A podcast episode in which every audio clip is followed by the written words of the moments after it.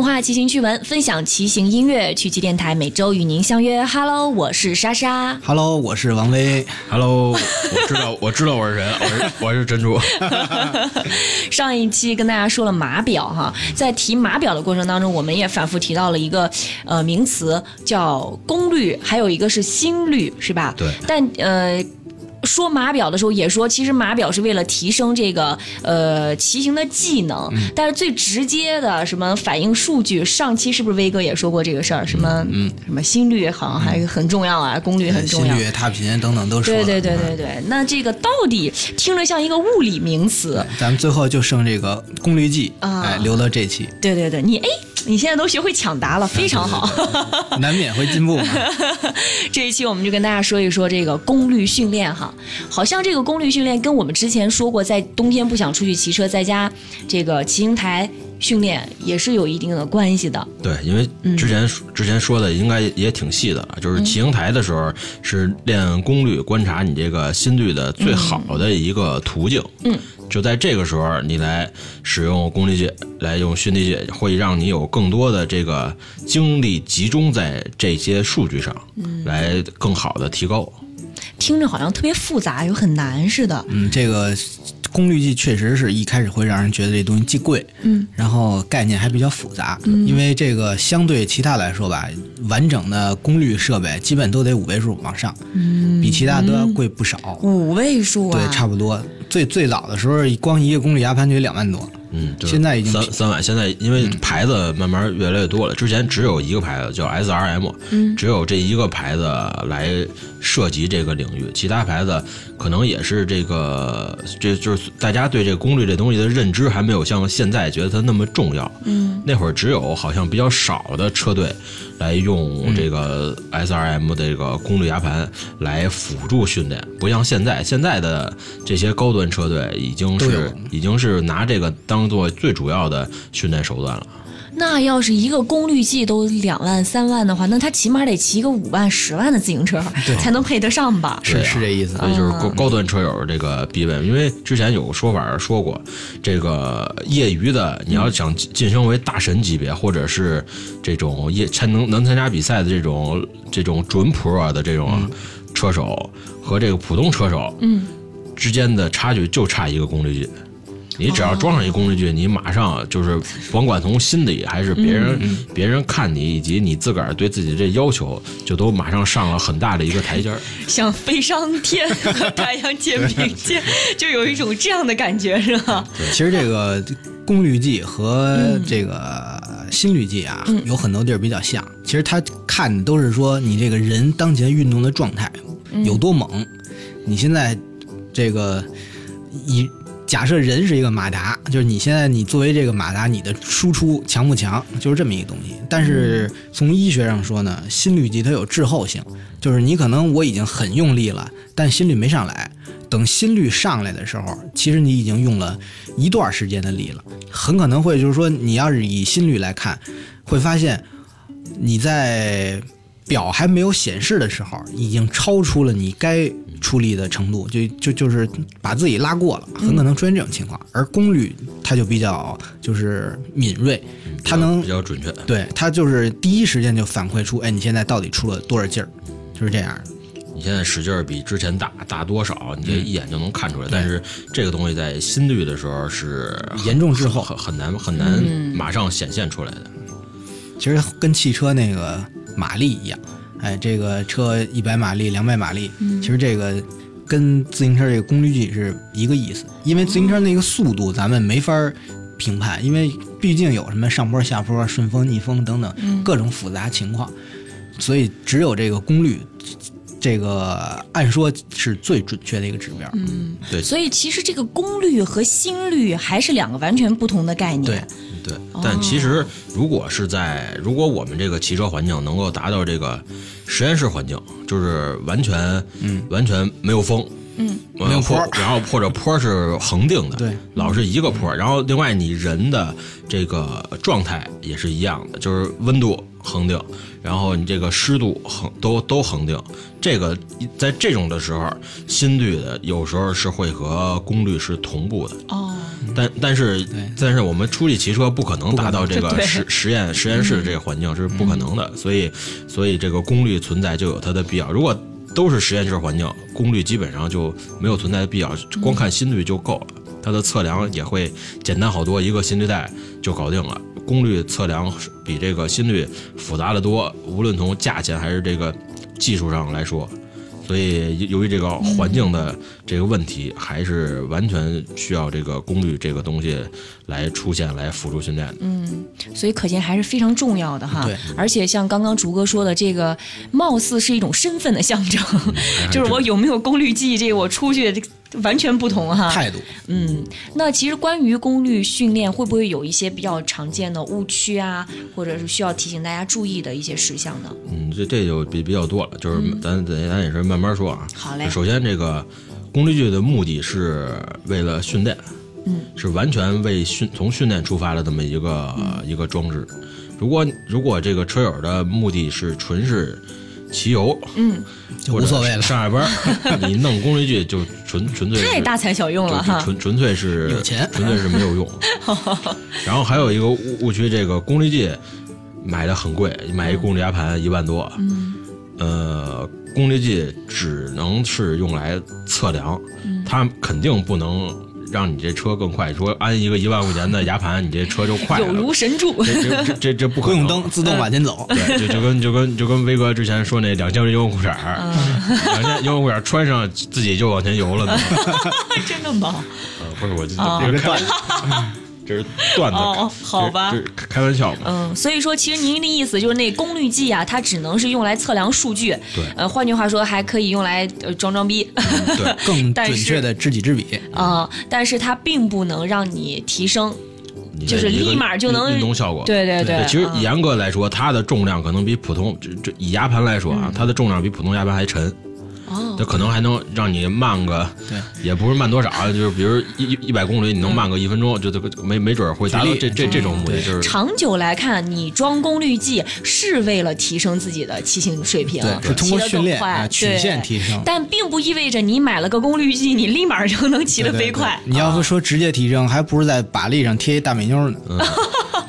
那还不如钓个汉堡更。也行。我那那钓鱼竿太沉，主要。然后另外呢，这功率计咱们也不能迷信它，因为其实我们普通车友这个，无论是你这个训练，还是你你出去训练，或者是在家训练，他训练肯定是不能和这个专业的这个运动队，他有专门教练，有好几个教练专门盯着你，他手里拿一手机，连着这个功率计看着现在是多少，你得你得瞪着，然后比如现在是一坡，你这功率下来了啊，不行了，你小边儿抽，对，所以说业余车友也不要太迷信这功率计，真是说装上功率计，我练一年就能达到一个什么什么水平，也不能，真是不能迷信。那真的人人都能当环法冠军了哈。其其实人人，如果你是按照环法冠军那个嗯。训练，你确实是水平能够有很大很大的提高。嗯。但但是这训练这事儿，它不光是骑车，你这平常的食谱，嗯你其其他各各地儿的，就是浑身各个部分的这个肌肉的锻炼、核心核心力量的增强，休息这些都是都是成套的。嗯，所以说，三百六十度无死角的训练哈对，。所以说其实关键是休息，咱们普通人最达不到的是那个睡眠。哦，呃，因为一般人你得上班，你只要上班就不可能达到运动员的那个睡眠，这个是最要命的，连睡眠时间都有强制要求啊。必须的，一天那我就睡不着呢。那不可能，那你你要是就睡不着，就从队里滚出去，而且队员一天至少睡两觉，哦，因为他们训练也确实很辛苦，累了他自然只有睡的时候，那个脑垂体才分泌那个激素，促进生长和提高，啊，必须的。你像那个专呃国内铁三第一人党旗，因为有他的朋友圈，他每天早上起得特别早，每天五点多就发那个全文，他他在哪儿就发一个周边的这空气质量，然后就出去训练了。他每天晚上就是夜里这一觉是九个小时，嗯，雷打不动，好像是九点九点就睡吧。定时然后作息是然后吧？不不到五点左右就起，你你只有达到这种的这个作息，才能真正说你长是你是久下去是一个有有有最后实际效果的一个训练，嗯，才能叫做训练。好，不要封建迷信它。对，嗯，虽然这东西很贵吧，但是别别迷信。然后另外这个就是功率的时候，功率训练的时候，这个踏频，嗯，踏频有有些人追求，比如八十，有些人追求一百，甚至有些人追求一百二。但是这个功率训练的时候，好像一般是要求这八十到八十五到九十五的九十五的这个踏频，因为这踏频据说是不能不能过快，因为你因为因为这个功率训练是看你这个每一下踩下去大概是有一个用一个用一个什么劲儿，如果你踏频过快，你这个每一下的功率可能就会是比较比较小的，所以这个踏频不能用这个过高的踏频。然后像我们这个功率训练，其实人的这功率和咱们这个自身的这个、这个摄氧量是有很大的这个关系的。这摄氧量主要是我们这个叫什么红血球的这个携氧能力。对，呃，这个的极这个人体的这个摄氧量，呃的极限是可以通过这个训练大幅提升的。嗯，我就是你记得那个霍峰那个电影里头，那个那个那个男的叫什么来着？窦窦窦骁，窦骁，对他，呃，中途为了提升他自己的那个比赛成绩，他就在一个屋子里封闭的，就是训练模拟在那个高原上的那种感觉，对对对，是为了训练这个吗？对，训练这哦个摄氧量的这个极限，通过这个。然后像在像我们之前就是好多人去高原旅游，嗯都要吃那个叫叫什么红景天。嗯红景天传说就是你长时间服用，能够提升你这个红红血球的携氧能力。嗯。其其实搁到咱这块儿就是提升这个摄氧量的这个问题，但是但是红景天真是我觉得大家也别迷信红景天，嗯。那那东西因为它是植物嘛，你临去西藏旅游之前，你 你临上飞机前开始吃，肯定没有什么太大的作用。嗯，你像当地的那些动物，它可能经常会吃这个，所以来所以天天吃所以 打小吃。所所以说它的那个血氧量可能确实会比咱们这个在内陆，也不也不是内陆，就是在平原地区生活的人降氧量可能确实强，但是得是长时间使用。哦所以所以也我觉得咱咱这个去旅游的千万别太迷信这个红景天这个这个东西。现在现在好多商家就是炒这个，弄什么红景天酒啊，什么红景天连护肤品都有红景天的。啊，是吗？啊，那怎么怎么护肤？是就是晒得更黑是吗？没有，它不是就很早之前了，什么相宜本草吧，还是什么一个牌子，它就有一整套护肤品，就是红景天系列的。啊显，得显得很神秘。对对对，是是晒完马上高高原红就出来了。不知道。对 这个，但是说到这，我有一个想法，就是您刚刚说到这个极限是可以大幅增加的，通过训练可以不断的提升。但是如果人或者说是这些专业的训练，这些这些专业的运动员，他要不断的挑战自己的人体极限的话，是不是也对身体会有一种损害啊？对肯定会有，肯定会有损害。就像刚才说这个高原，你在高原里虽虽然你这摄氧量增加，但是你心肺的压力也同时在增加。对因因为它的强度虽虽然通过训练可以提高，但是它也是有寿命，就就跟这个一块橡胶似的，你老来回揉来回揉，它可能确实在你刚开始揉一段之后，它手是手感会好，嗯，但是它肯定会老化，因为这这肉嘛，这这这个这跟跟肉一样，你时间长了，同时你把它的强度拉的太大，它肯定也有一个极限值。到等它过了这极限值，你还继续拉它，它肯定慢慢的、慢慢就不行了。然后我们再看看，现在好多车店都提供这个功率训练，我们、所以我们到车店一般第一步骤都是就是怎么着是让你去测一个叫 FTP，嗯，这块儿之前我我威威哥也之前了解这块儿，他之前还还弄过这个，店里可以提供功率对，好多地练。儿都是。这个 FTP 呢，就是测你这个在一段时间之内骑行嗯。能输出多大功率。呃我想了一个例子来那个举例说明这个问题啊，就是假设这个大家要提高饭量，嗯，吃饭那饭量哦。啊，那我们就以庆丰的包子为计量单位，你坐这儿开始吃，嗯，看吃到第几个吃不下去了。啊，哎，比如说吃到第二十个，嗯实在吃不下去了，哎，二十个包子就是您这 FTP，就是一样。就这，你在骑行台上骑骑一钟头，最后看这数值，哎，停在多少了？这是你能一直能保持住的。再往上，人就要吐血了。嗯，就这样，就跟那吃包子一个原理，吃到第二十个顶住了，吃真吃不下去了，就是这个。那这个店里提供的这个训练要不是我觉得收费吗？我觉得这个还还比较准点儿。我觉得要是喝酒就没法准了，因为经常你喝到不行了，有的还能继续往下，继续在你不知道的情况下还能还对，能往下已经断片了，还能往下灌，然后一问第二天，第二天一问头天喝了多少，啊完全不知道，不知道，所以还是吃吃饭这个比比较比较靠谱一点儿。所以我我刚刚问，就是嗯店里提供这个测试是要收费的吗？肯定是收费的，一般一般都是收费的。既要您既用了器材，又耗了时间，还要店员招呼您，哦，费用倒不会太高。嗯，大家可以放心，。像像一般你要在一个车店，像北京做这个做的最好的是我们比较熟的叫瑞斯车店，嗯，它那里边是北京铁三做的。铁呃铁三训练做的最好的一个车店，它那儿基本上，如果你要是买他一个，比如十节课的一个功率训练的课程，这个 FTP 应该是赠送的，就是你去那儿刚开始你就可以去测 FTP，然后之后的十次课程你去每次都去做这个一两个小时的这个功率训练，嗯，这 FTP 是赠送，但是单次做多少具体的价钱我还还不太了解，我估计也不会太贵，也就应该一两百两三百应该也就能也就能搞定了吧。当然，这个 FTP 呢是要隔一段时间就测一次的，哦，因为随着您训练，或者说最近荒废了训练是要有浮动的。嗯，比如最近老吃吃的好，那可能哎一测哎二十一个了。嗯，最近一直没怎么练，只能吃十五个了。你说这这哦好吧这个比喻非常通俗，嗯 但是我就说那个，因为功率训练好像听起来是跟专业车手比较接近的一个概念，然后离普通的车友好像稍微遥远一点。其实也不遥远，哦咱们只要掌握了方法，就能做到这件事儿。嗯比如说这个功率训练吧，咱们第一步测了 FTP 之后，下一步就是什么呢？就是按照这个功率训练科学的方法嗯来实地投入训练。比如说咱们最常见的训练就是。呃，间歇训练，对吧？对间歇训练就是您要在短期之间达到一个比较高的功率水平，让身体逐渐适应这种高强度的状态，这是一个。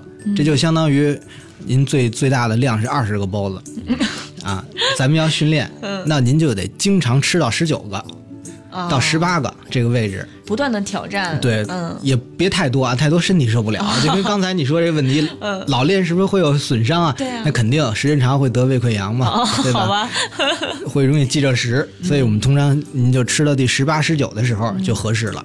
记。训练是要注意强度的，对啊，然后呢，但是这个强度要比较接近上限，又别达到上限，是这样。你这样慢慢通过这种锻炼，你经常吃十八九个，慢慢您的量就能长到二十一二个。就是他能平稳保持吃十八十九个 都没事儿，对突然有一天就要加一个，哎，也还行，对对对，就是这个意思。像刚才说的那个 FTP，你就嗯每次测的时候，你可能你可能之前，比如说你测一平均功率是二百四，嗯，二百五，就就可能这个数啊，然后你这是你瓦你你可能瓦。对对，这单位都是瓦，然后你过一段时间，你觉得自个儿练的挺好了，但是你一测 FDB，可能还是这么多，嗯，然后你你你就为什么呢？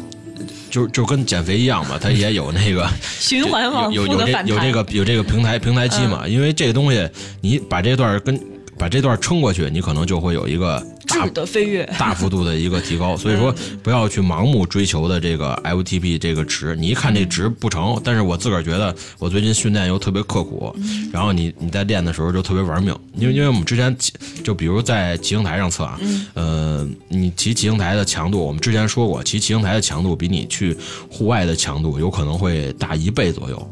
你骑骑行台一小时，可能顶户外高强度骑两小时，所以你要是测这个时候，你要特别玩命，就是不顾一切的，就是就有可能会造成刚才你说的那个嗯受、受伤的受伤的这种情况。所以到后之之后到后期，你这个功率训练的强度，你也是要非常非常非常注意的。嗯它它会，你像功率训练，我们去那个瑞斯，它那儿有那种设计好的功率训练，比如说这一段你骑一个哪个经典赛段，可能是四十五分钟或者是一个小时，是吧？对，它的那个设计都是由这个专业人员完全设计好的。你现在的功率测完 FTP，你这个功率在一个什么水平？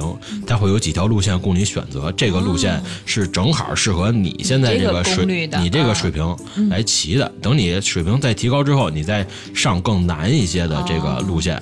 它这个路线就是因因为。功率台嘛，它是强度有变化的。嗯你骑这段儿可能是一个在在你前面屏幕看是一个坡到后边儿可能就是一个又是一个下坡儿。它把你这个平均功率是控制在一个它能控制的这么一个一个安全安全范围之内的。就说你可以挑战，但是你不能不断的突破极限。对，不不能不嗯能玩命。刚 刚说到那个玩命，他不但身体会受伤，可能心理上也会不断的受到打击。对，然后另 外的就是这个体体重这个问题。嗯，你像我，我这体重比较大，我的功率可能比威哥就就大大挺多。嗯但是你去爬坡的时候，这个就没有什么优势，就是说一公斤的体重在功率上面就是要多用大概三瓦的这个水平，跟发电机似的跟。发电一样。你你带你带一个大车，嗯它肯定更更费电，但是在在爬坡上。就可能是爬坡或者是平路冲刺上就没有体重轻的那那那那些那些车友占优势有有优势。所以说更有价值的这个标准是功率体重比。嗯，对，所以咱们的这个各位朋友呢，要更加关注自己这个体重的变化。嗯，所以说减这练功率之前还是先先先减减肥，再再再把这个之前咱再把这个提上日程。说那个挑车的时候，不还说吗？你花特别多的钱买轻几克的，都不如你自己减肥瘦几斤来得快早。上起来不吃不吃早点，少吃点包子，就就这重重量就出来了。是 早点还是要吃的，嗯早餐还是很重要的，就别吃太多。嗯，那这个是不是一系列的这几点需要注意的事项，这？些注意事项大概就这些。嗯，那关于这个功率训练，还有什么需要跟大家来补充说明的吗？然后剩下就是，如果要买的话，买什么样的功率计？哦，现在常见的呢，就是牙盘嗯功率计、脚踏的和这个呃像那个轮组的，嗯一般在那个后轴里边儿。然后咱们国产的还有一种那个飞轮的，对，基本现在就这些还。有骑骑行台的，啊这么复杂呀？对，好好多种，它是通过不同的方式都能把你这个功率测出来。你像最简单的，这刚才说的牙盘的，牙盘也分的是盘爪儿和这个曲柄，曲柄的曲柄这两个形式不一样。你像曲柄的，简单解释它是怎么测呢？你每踩这个。你每踩踏一下，那个曲柄就算再结实，它也也会有轻微的这个形变。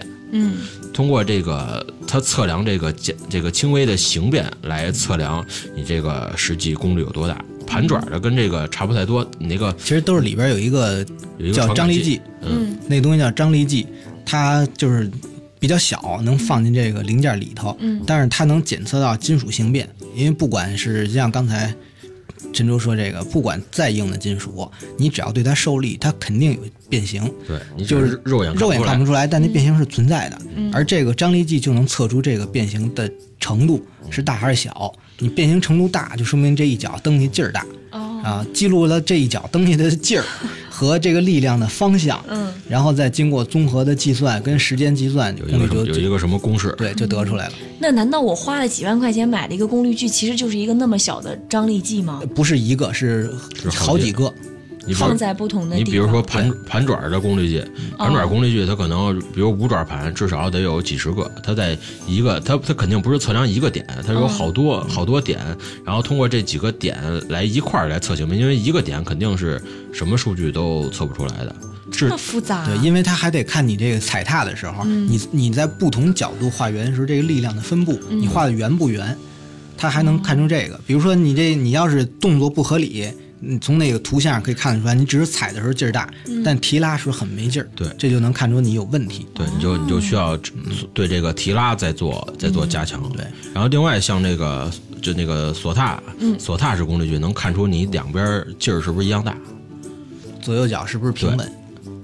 好复杂，我觉得。其实这个东西吧，啊就是你觉得复杂，但是张力计这东西本身吧，是一个传统的工业设备，嗯在桥梁建设、那个钢铁厂啊、轧钢、压钢板啊 等等这都些经常用到是吗？都是必备的。嗯比如钢板出厂，得知道这个钢板表面的张力是不是合适；桥梁斜拉锁，哦你得知道每个钢索的拉力合不合适。其实这个原理是一样的，嗯是很传统的工业设备只。不过我们平常缩小了平常的普通人不太有机会接触到这些玩意儿。哦，所以这东西缩小之后，搁零件里就是张力计，就是就就是功率计了啊，哦。以张力计的形式做出的功率计。所以这个东西呢，我觉得非常有望，就是等哪天咱们哪哪位听众朋友啊，嗯要是家里在华强北附近有厂子的，哎，找当地的能工巧匠，我觉得应该能以很低的成本，嗯，造福人民，搞一搞这个东西。哦，我之前一直以为啊，功率计是不是像码表一样特别容易、特别简单，完了放一块儿什么东西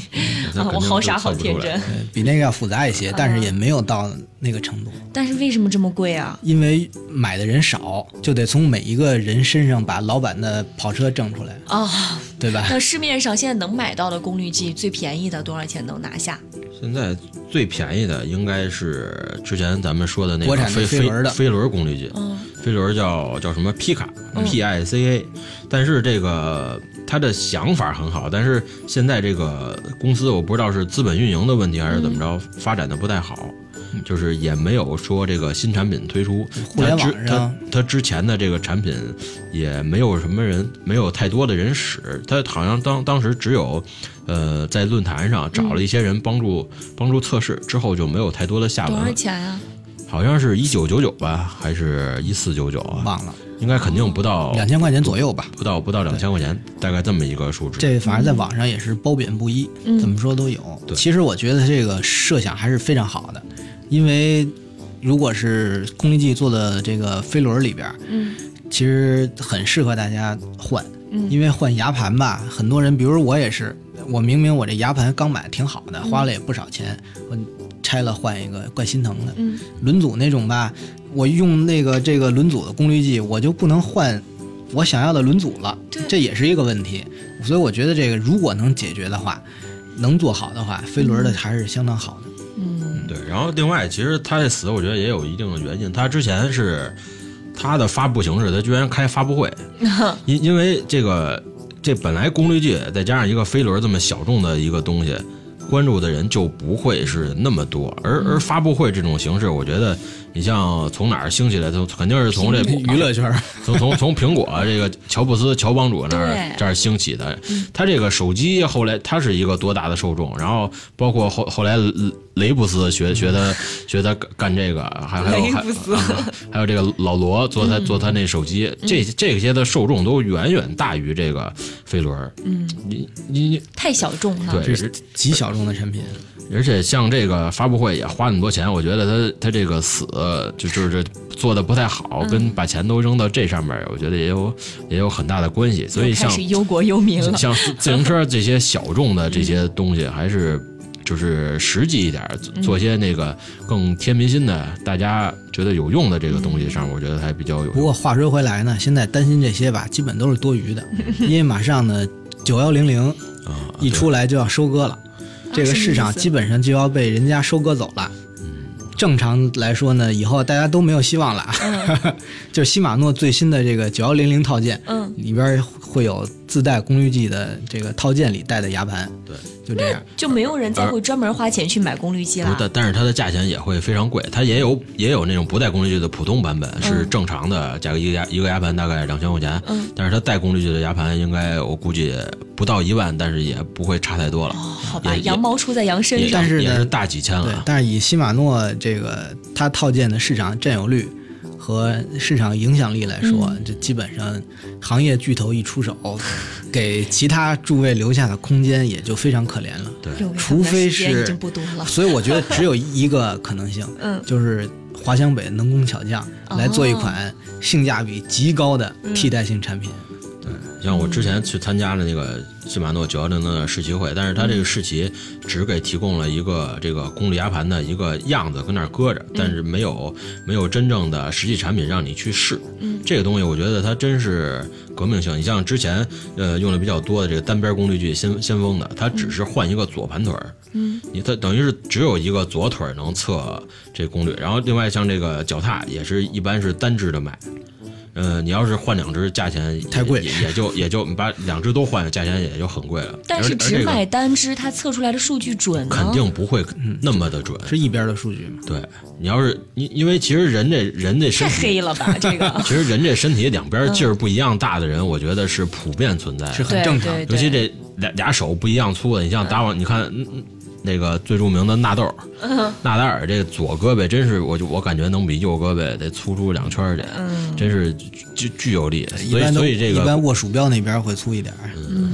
然后，所以这个功率计变成两边的，我觉得还非常有必要。你像西马诺这九幺零零的功率计，它就是内置了，直接就是在左曲柄上有一个、有一个插头，嗯，然后电池等于在中轴那块儿，然后左右就同同时都可以测量，这样出来的数据会准确的多。就应该这样嘛，无良商家不是，。但但但是但是贵嘛。你要是做两边都做，因因为之前他为什么只做左腿儿？嗯，因为整个换牙盘，他把右边也做上，这个钱就贵了去了。他光换一个左腿，因为左腿是一般不带中轴那部分的，这这最便宜的一个这这个能便宜好多。但是这么一个腿儿也大概要四千块钱。啊好吧，反正总之，今天这个咱们也说了三十来分钟了哈，就关于功率训练这一块，包括这个功率计，呃，有哪些类型，购买有哪些常用的品牌，其实我们也不展开说太多。我们这一期先简单的介绍到这儿，然后也是希望听众听完以后，因为我还是觉得这个功率训练可能离普通的稍微远一点。对稍微远一点。就是如果我们说的太深太透，呃，好多像我一样水平的，或者比我稍高一点，平时不用的，他可能也听不太进去。但如果大家有这方面的，哎。确实有特别高端的车友，他听到节目了，又有更深层次的这个知识方面的需求的话，他可以给我们留言，我们再有针对性的去给他解决问题。希望大家踊跃提出问题，对我们将更踊跃的为大家解答问题。对，那我们这期先到这儿吧。好，啊，好，拜拜。拜拜拜拜。